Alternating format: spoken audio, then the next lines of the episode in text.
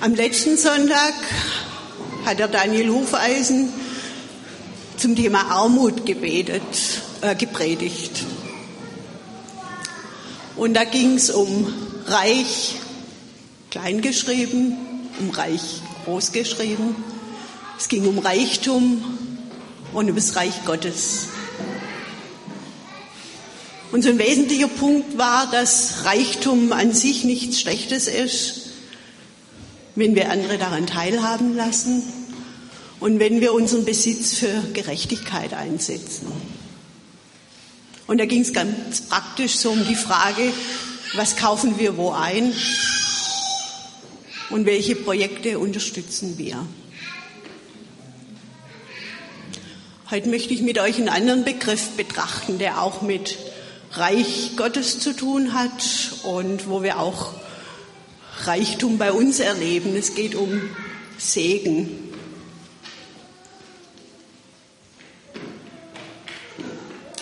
Segen begegnen wir in der christlichen Gemeinschaft, begegnen im Hauskreis, in der Familie, der Zweierschaft, wenn wir einander segnen. Unser Gottesdienst endet mit einem Segen. Ich habe nachgeschaut im evangelischen Gesangbuch, da gibt es eine Rubrik, die heißt Grund und Ausdruck des Glaubens und da sind auch Gedanken zum Segnen äh, ausgedruckt. Ja, und wir alle wünschen uns ja von Gott gesegnet zu werden. Was meinen wir denn mit Segen? Manchmal hat ja so, so Vorstellungen im Hinterkopf, so wie das in den ersten Büchern der Bibel vorkommt, vor allem im fünften Buch Mose. Da heißt es, wenn du auf Gottes Stimme hörst und seine Gebote hältst, dann werden folgende Segnungen über dich kommen. Und dann kommt eine lange Liste von Aufzählungen. Da geht es um Wohlstand, um Fruchtbarkeit, um Wohlergehen, um Frieden und um Erfolg. Und dann bedeutet Segen Wohlstand, Harmonie, Gesundheit, sorgenfreies Leben. Und wenn wir in unser Leben schauen oder in das von anderen, dann entdecken wir da ganz viel davon. Auch bei Nichtchristen.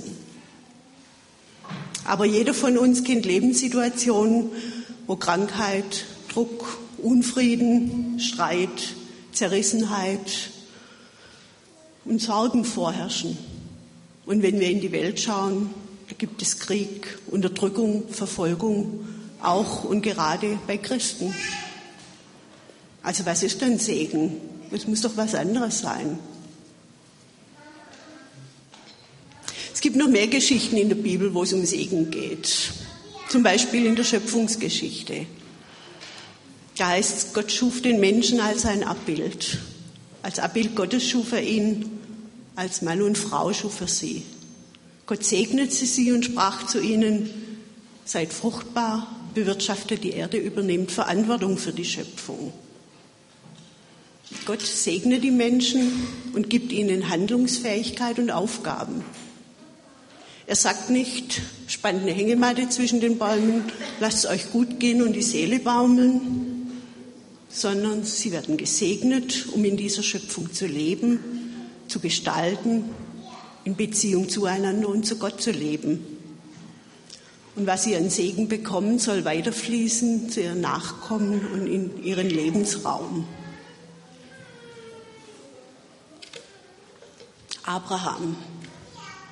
Gott sprach zu Abraham, zieh weg aus deinem Land ein, mit deiner Verwandtschaft und aus deinem Vaterhaus in das Land, das ich dir zeigen werde. Ich werde dich zu einem großen Volk machen, dich segnen und deinen Namen groß machen. Ein Segen sollst du sein. Ich will segnen, die dich segnen. Wer dich verwünscht, den will ich verfluchen. Durch dich sollen alle Geschlechter der Erde Segen erlangen. Gott segnet Abraham und dieser Segen soll alle Völker erreichen. Dazu ist es notwendig, dass Abraham und seine Familie in Bewegung kommen.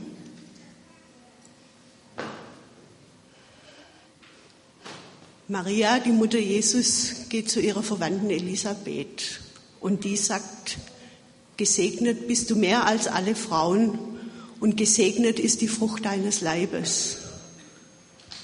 Maria wird gesegnet durch das Kind, das sie in ihrem Leib trägt und das sie zur Welt bringt. Und durch Jesus wird die ganze Welt von Gottes Segenstrom erreicht.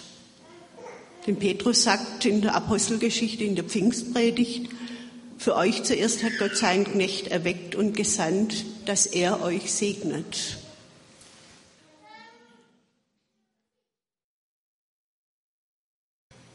Und Gott, nee, dieser Segen, der schafft Heil. Das ist so dieses Transportmedium, mit dem das Heil Gottes zu uns kommt. Das ist ein Vorgang, so wie eine Kettenreaktion. Wenn so Dominosteine aufgereiht sind und man stößt das erste an und alle anderen fallen auch um. Segen beinhaltet, beinhaltet immer, dass ich weitergebe, wenn ich einen Verrechnungscheck bekomme, dann kann ich den in den Banksafe legen. Und dann weiß ich, dass ich da über Geld verfügen kann, aber eigentlich nur theoretisch, weil eigentlich ist es nur ein Stück bedrucktes Papier. Wenn ich diesen Scheck auf meinem Konto einlöse, gut schreiben lasse, dann kann ich Geld abheben und kann mir da was Schönes davon kaufen. Ich kann aber auch von dem Geld auf dem Konto wieder einen Scheck ausschreiben und den weitergeben. Und dann kann der Nächste wieder mit diesem Scheck anfangen, was er will. In den Banksafe legen oder einlösen oder wieder einen Scheck ausschreiben. Was ist nötig, dass der Segen ankommt? Ich habe als Bibeltext den, das erste Kapitel aus dem Epheserbrief da geht es um diesen Segen. Ist ein bisschen klein zum Lesen. Ich lese es mal vor. Gepriesen sei der Gott und Vater unseres Herrn Jesus Christus. Er hat uns mit allem Segen seines Geistes gesegnet durch unsere Gemeinschaft mit Christus im Himmel. Denn in ihm hat er uns erwählt vor der Erschaffung der Welt, damit wir heilig und untadelig leben vor Gott. Er hat uns aus Liebe im Voraus dazu bestimmt, seine Söhne zu werden durch Jesus Christus und nach seinem gnädigen Willen zu ihm zu gelangen, zum Lob seiner herrlichen Gnade. Er hat sie uns geschenkt in seinem geliebten Sohn. Durch sein Blut haben wir die Erlösung, die Vergebung der Sünden nach dem Reichtum seiner Gnade. Durch sie hat er uns mit aller Weisheit und Einsicht reich beschenkt und hat uns das Geheimnis seines Glaubens kundgetan, wie er es gnädig im Voraus bestimmt hat. Er hat beschlossen, die Fülle der Zeiten heraufzuführen, in Christus alles zu vereinen, alles, was im Himmel und auf Erden ist. Durch ihn sind wir auch als Erben vorherbestimmt und eingesetzt nach dem Plan dessen, der alles so verwirklicht, wie er es in seinem Willen beschließt. Wir sind zum Lob seiner Herrlichkeit bestimmt, die wir schon früher auf Christus gehofft haben. Durch ihn habt auch ihr das Wort der Wahrheit gehört, das Evangelium von eurer Rettung. Durch ihn habt ihr das Siegel des verheißenen Heiligen Geistes empfangen, als ihr den Glauben annahmt. Der Geist ist der erste Anteil des Erbes, das wir erhalten sollen, der Erlösung, durch die wir Gottes Eigentum werden, zum Lob seiner Herrlichkeit. Paulus spricht hier vom Segen Gottes, mit dem wir gesegnet sind. Und dann beschreibt er, was dieser Segen alles beinhaltet. Er hat uns erwählt, er hat uns zu Söhnen bestimmt, wir haben die Erlösung, Vergebung der Sünden, wir sind mit Weisheit und Einsicht beschenkt, wir sind als Erben vorherbestimmt und eingesetzt, wir haben den Heiligen Geist empfangen. Ich möchte drei Punkte herausgreifen. Das erste ist die Erwählung. Erwählung vor der Erschaffung der Welt. In der Schöpfungsgeschichte wird berichtet, dass Gott Himmel und Erde erschafft, Land und Meer, Pflanzen, die Gestirne, Fische, Vögel und die anderen Tiere. Und dann sagt er, lasst uns Menschen machen als unser Abbild, uns ähnlich. Es ist Gottes Entscheidung, Menschen zu erschaffen. Es ist kein Zufall. Es ist auch nicht mein Verdienst. Ich bin von Gott gewollt und es gibt mir und meinem Leben Wert. Adam und Eva waren sozusagen die Prototypen der Menschheit. Und diese Menschen der Schöpfungsgeschichte waren in Gemeinschaft miteinander und mit Gott. Wir Menschen sind alle von Gott gewollt. Wir sind als Gottes Ebenbild geschaffen und gemeinsam spiegeln wir Gott wieder. Es war Gottes freie Entscheidung, sich die Menschen von ihm abwenden und eigene Wege gehen.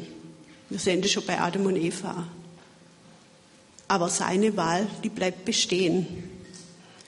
Er schafft einen Raum, wo ich mich für ihn entscheiden kann, wo ich in aller Unvollkommenheit leben kann, weil ich bedingungslos geliebt bin. Dieses Angenommensein macht mich frei zu einem Leben, wo ich mir Zuwendung und Anerkennung nicht holen muss, wo ich mir Liebe und Annahme nicht verdienen muss. Diese Erwählung Gottes gilt für alle Menschen, die zu ihm gehören. Und diese Menschen sollen Gottes Wesen widerspiegeln. Und der Petrus schreibt, ihr seid ein auserwähltes Geschlecht, eine königliche Priesterschaft, damit ihr die großen Taten dessen verkündet, der euch aus der Finsternis in sein Licht gerufen hat.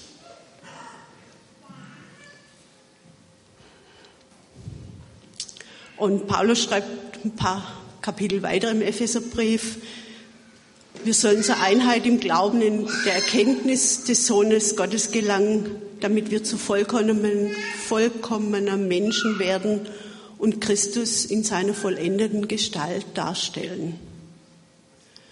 Gott hat uns auserwählt, dass andere an uns ihn erkennen können. Wo Gottes Leben uns in unserem Leben Freiraum schafft, nee. Wo Gottes Erwählung uns in unserem Leben Freiraum schafft, können wir anderen einen Raum schaffen, wo sie angenommen sind, wo sie erleben, dass sie dazugehören, weil Gott sie erwählt hat. Dieser Segen heißt, Erwählung gibt mir Wert und in der Gemeinschaft leben wir als sein Ebenbild, damit wenn Menschen uns sehen und erleben, sie Gott erleben.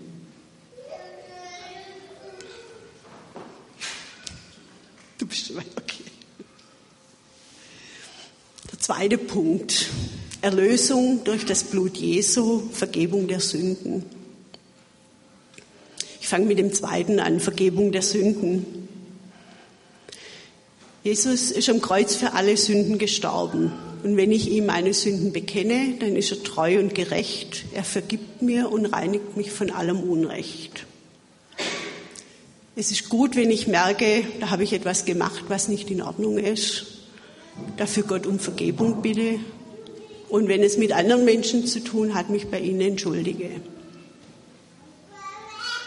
Erlösung hat eine viel größere Dimension. Da geht es nicht nur darum, falsches Verhalten zu bereinigen. Das wäre so eine Sündenwaschanlage. Oder darum, Falsches zu vermeiden. Sondern es geht darum, einen neuen Lebensstil zu entwickeln. Jesus sagt, wir sollen von neuem geboren werden. Paulus sagt, wir werden eine neue Kreatur. Jesus ist nicht nur am Kreuz gestorben, sondern er ist auferstanden. Und dieser auferstandene Jesus ist das Vorbild für diesen neuen Menschen.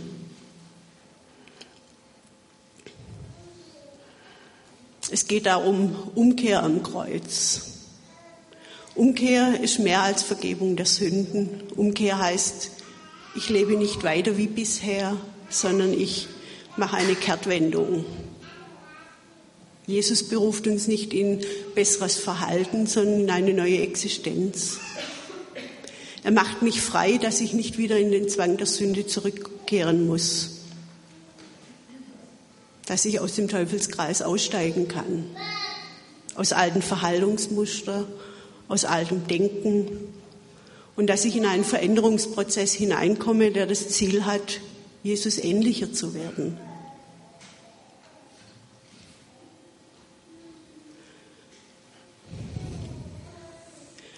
Wenn ich meine Sünden bekenne, dann erlebe ich Versöhnung mit Gott und Versöhnung mit Menschen. Aber es geht um diesen umfassenden Veränderungsprozess hin zu einem Lebensstil, wie ihn Jesus in den Seligpreisungen beschreibt. Er sagt, selig sind die arm sind vor Gott, denn ihnen gehört das Himmelreich. Selig die Trauernden, denn sie werden getröstet werden. Selig die keine Gewalt anwenden, denn sie werden das Land erben. Selig die hungern und dürsten nach Gerechtigkeit, denn sie werden satt werden. Selig die Barmherzigen, denn sie werden Erbarmen finden. Selig die ein reines Herz haben, denn sie werden Gott schauen. Selig die Frieden stiften, denn sie werden Söhne Gottes genannt werden. Selig, die um der Gerechtigkeit willen verfolgt werden, denn ihnen gehört das Himmelreich. Selig seid ihr, wenn ihr um meinetwillen beschimpft und verfolgt und auf alle mögliche Weise verleumdet werden. Freut euch und jubelt, euer Lohn im Himmel wird groß sein. Dieses selig kann auch mit gesegnet übersetzt werden. Und Jesus beschreibt da, wo der Segen wirkt. Er sagt, der Segen Gottes wird sichtbar bei denen, die arm sind vor Gott. Der Segen Gottes wird sichtbar bei den Trauernden, bei denen, die keine Gewalt anwenden.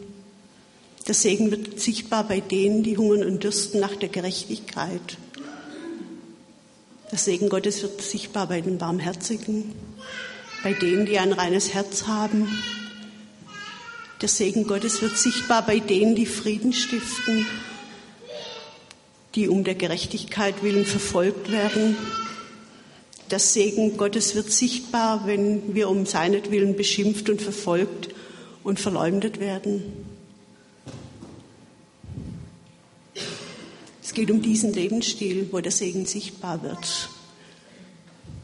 Ein Segensstil, wo diese Erlösung Wirklichkeit wird wo Freiheit und versöhnte Beziehungen, Frieden und Gerechtigkeit statt Sünde und Verstricktsein herrscht.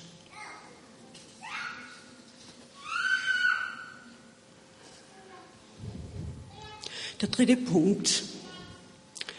In dem Bibeltext im Epheserbrief, da geht es auch um das Erbe, es geht um Sohnschaft, dass wir Erben sind möchte das Gleichnis vom verlorenen Sohn anschauen. Da geht es auch ums Erben. Da ist der Vater mit den zwei Söhnen und der Jüngere, der lässt sich sein Erbe auszahlen. Dieser Vater muss reich gewesen sein, sonst hätte er sein, das Erbe nicht auszahlen können. Und er hat auch noch Land besessen, denn der ältere Sohn bleibt beim Vater und bewirtschaftet dieses ja, diese Landwirtschaft, dieses Anwesen. Der jüngere Sohn zieht in die Fremde und verschleudert das Erbe. Und wie er zurückkommt und der Vater ein Freudenfest feiert, beklagt sich der ältere Sohn, dass er nie auch nur einen Ziegenbock geschenkt bekommen hat, um mit seinen Freunden ein Fest zu feiern. Und da sagt der Vater etwas Wichtiges.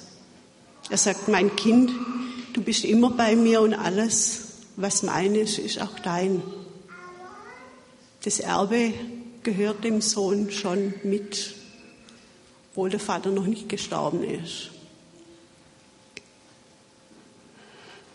Jesus erzählt dieses Gleichnis den Pharisäern und Schriftgelehrten und er beschreibt die unterschiedlichen Reaktionen in Israel auf sein Wirken. Das sind die einen, die sich empören über Gottes Barmherzigkeit, mit der er sein Erbe verschenkt. Und das sind die anderen, die nichts zu verlieren haben und die sich auf das Geschenk Gottes einlassen können. Was ist jetzt dieses Erbe, dieses Geschenk der Barmherzigkeit, das Gott uns zugedacht hat?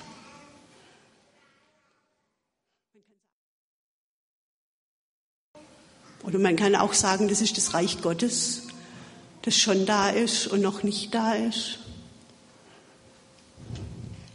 Und wir sind sozusagen eine Erbengemeinschaft, die die Verantwortung hat für das Erbe, die sich zusammentut, damit das Reich Gottes leben und wachsen kann und das Heil die Menschen erreicht. Eine Erbengemeinschaft, die aus dem Vorhandenen das Beste macht damit viele Menschen daran Anteil bekommen. Eine Gemeinschaft, in der die Gaben des Geistes eingesetzt werden. Eine Gemeinschaft, die mit ihren Pfunden wuchert. Diese Gemeinschaft bilden wir im Hauskreis, wenn wir darüber nachdenken, wie wir unser Leben nach Gottes Maßstäben leben können und uns gegenseitig darin ermutigen und bestärken wenn, wir, wenn die Mitarbeiter im Abenteuerland den Kindern Gott nahebringen. Im Alpha-Kurs, im Aufbruch-Leben-Kurs, bei den WUPs. Wenn wir mit Gästen im Lebensart-Gottesdienst zusammen sind. Überall, wo wir mitarbeiten, damit das Reich Gottes entsteht und wachsen kann. Dieser Segen ist also, dass ich mich in die Gemeinschaft einbringe, damit Menschen ermutigt werden und Gottes Gnade und Heil erfahren.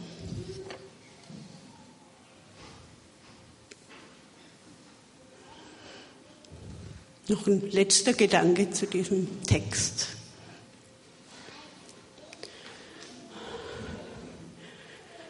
Es geht in diesem Text ums Lob Gottes. Das heißt da, gepriesen sei der Gott und Vater unseres Herrn Jesus Christus. Und weiter später zum Lob seiner herrlichen Gnade, zum Lob seiner Herrlichkeit und dann am Schluss nochmal zum Lob seiner Herrlichkeit. Was hat Segen mit Lob Gottes zu tun? Im Englischen und auch im Hebräischen gibt es da nur ein Wort dafür, das heißt bless oder brr. Und dieses bless im Englischen gilt in beiden Richtungen. Das gilt von Gott her, God bless you. Aber wir haben auch vorher gesungen, Blessed be your name. Da geht es von Menschen zu Gott. Gott segnet uns zum Lob seiner Herrlichkeit. Das Leben der Gesegneten hat zum Ziel, Gott anzubeten.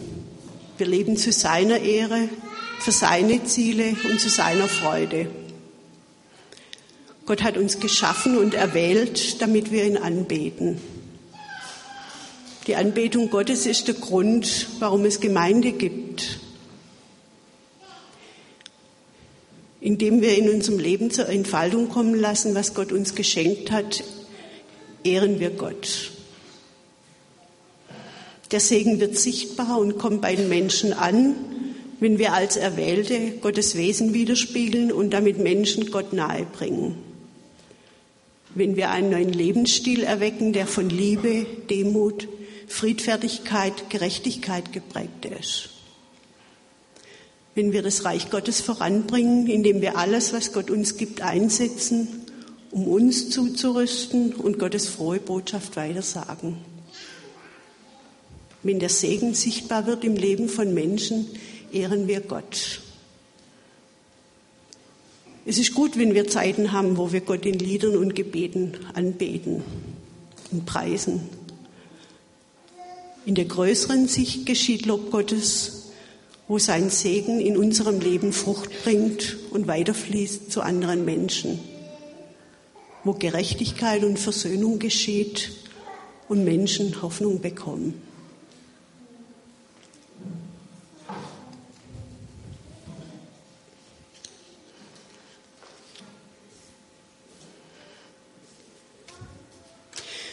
Möchte euch einladen, ein paar Minuten still zu sein und hinzuschauen, wo Gottes Segen in unserem Leben wirkt, wo er sichtbar wird. Im Leben des Einzelnen und in der Gemeinschaft und wo Gott dadurch geehrt wird. Vielleicht habt ihr auch einen Impuls bekommen, dem ihr nachgehen wollt. Und wenn ihr mögt, tut euch zu zweit oder zu dritt zusammen und betet füreinander, dass Gottes Segen bei euch ankommt, um Mut für einen konkreten Schritt.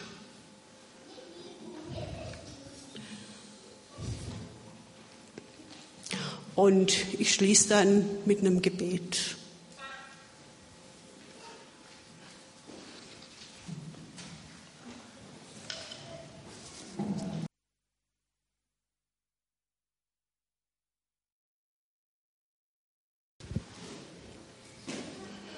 Gebet.